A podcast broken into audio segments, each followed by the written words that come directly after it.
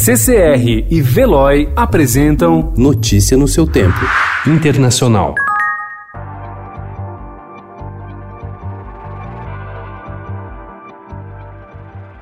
A Organização Mundial da Saúde alertou ontem que os Estados Unidos devem se tornar o epicentro da pandemia de coronavírus no mundo. O país registrou ontem mais de 9 mil novos casos e chegou a 53 mil pessoas contaminadas, com um total de 700 mortes confirmadas. O maior foco de disseminação da Covid-19 é o estado de Nova York, que concentra metade dos casos.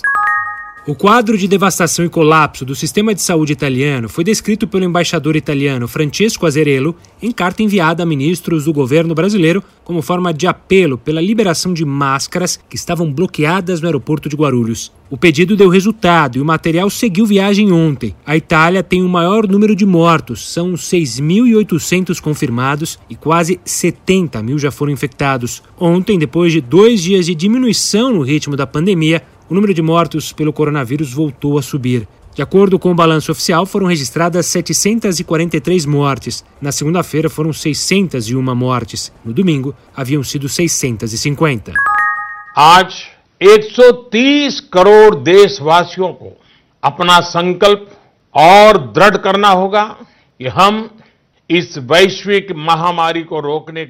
o primeiro-ministro da Índia, Narendra Modi, anunciou ontem o confinamento total do país de 1 bilhão e 300 milhões de habitantes durante três semanas para conter a pandemia do novo coronavírus. A partir de meia-noite, todo o país está confinado para salvar a Índia, para salvar cada cidadão, vocês e suas famílias, afirmou Modi em discurso transmitido pela TV.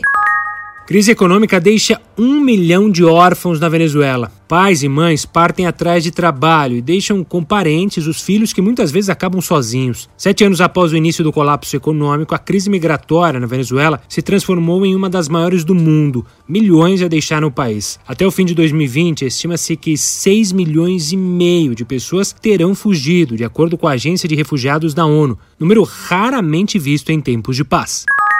A alta comissária das Nações Unidas para os Direitos Humanos, Michelle Bachelet, pediu ontem que as sanções econômicas impostas a países como Irã, Venezuela, Cuba ou Coreia do Norte sejam relaxadas ou suspensas nesse período crucial de pandemia de coronavírus. Notícia no seu tempo. Oferecimento CCR e Veloy.